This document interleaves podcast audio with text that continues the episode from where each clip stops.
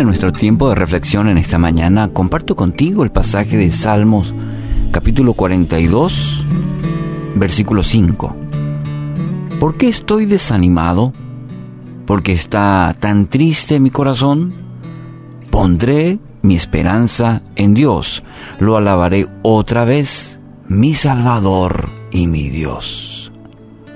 Mirando un poco la definición de desaliento, se entiende por desaliento toda la debilidad, deterioro y agotamiento del estado anímico y asimismo el desánimo, desvanecimiento, cansancio o la falta en la fuerza.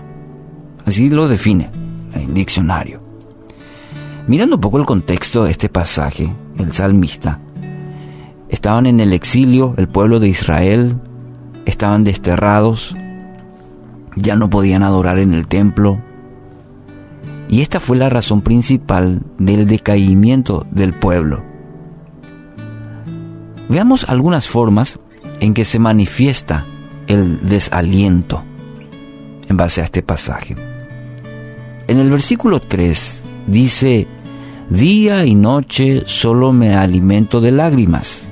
Si, leemos el versículo 3 del mismo capítulo 42 día y noche solo me alimento de lágrimas. La primera característica es la tristeza. Su porción diaria ahora es el dolor que lo asedia. Su situación había cambiado drásticamente. Este dolor se agrava porque, eh, según el contexto que leemos ahí, los incrédulos se burlaban de ellos, diciendo, ¿dónde está ese Dios tuyo?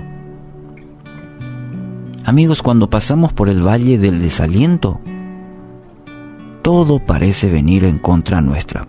Como comúnmente decimos, parece que todo se ha combinado para estar en contra de, nosotros. A veces inclusive la burla de del entorno. ¿Dónde está ese Dios que proclamas, que crees? El pueblo de Israel pasó también eso. Y solo en tal sentido tenemos dos opciones utilizar la tristeza como una lección de vida que nos impulse a salir adelante o dejarnos llevar por la, la, amargura de corazón, quedarnos atrapados en las garras del desaliento. Hay dos caminos nomás. Y nosotros decidimos, nosotros elegimos. En el versículo 4 encontramos otra característica. Dice el salmista, se me destroza el corazón al recordar cómo solían ser las cosas. Ah, el vivir anclados a los recuerdos es otra característica.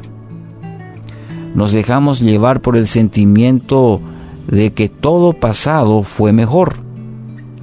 ¿Verdad que usted escucha comúnmente eso? Hay inclusive frases, memes que dicen que todo pasado fue mejor.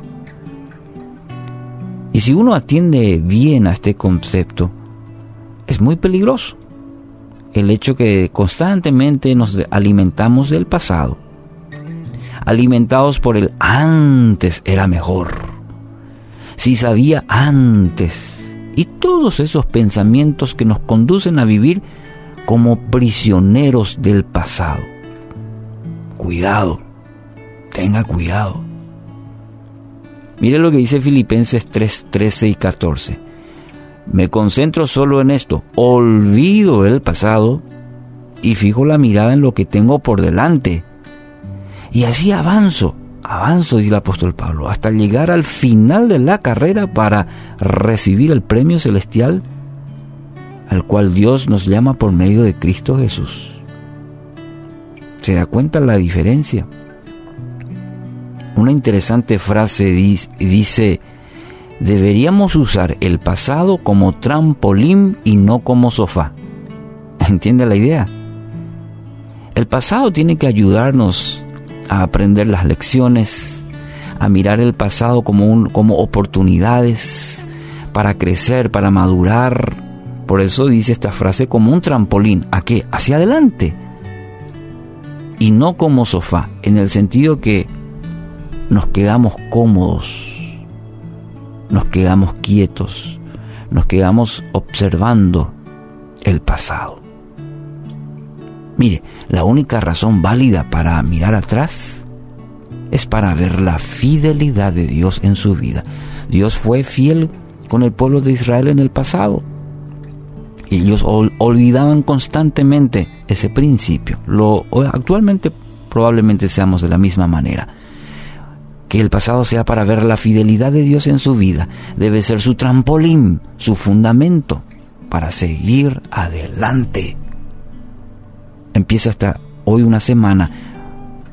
Mire, mire todo el pasado, cómo Dios ha sido fiel con usted en el pasado, lo será hoy y lo será mañana. Así que hoy pida a Dios que quite toda tristeza, todo pensamiento arraigado al pasado que no le permite vivir en la plenitud que hoy Cristo le ofrece.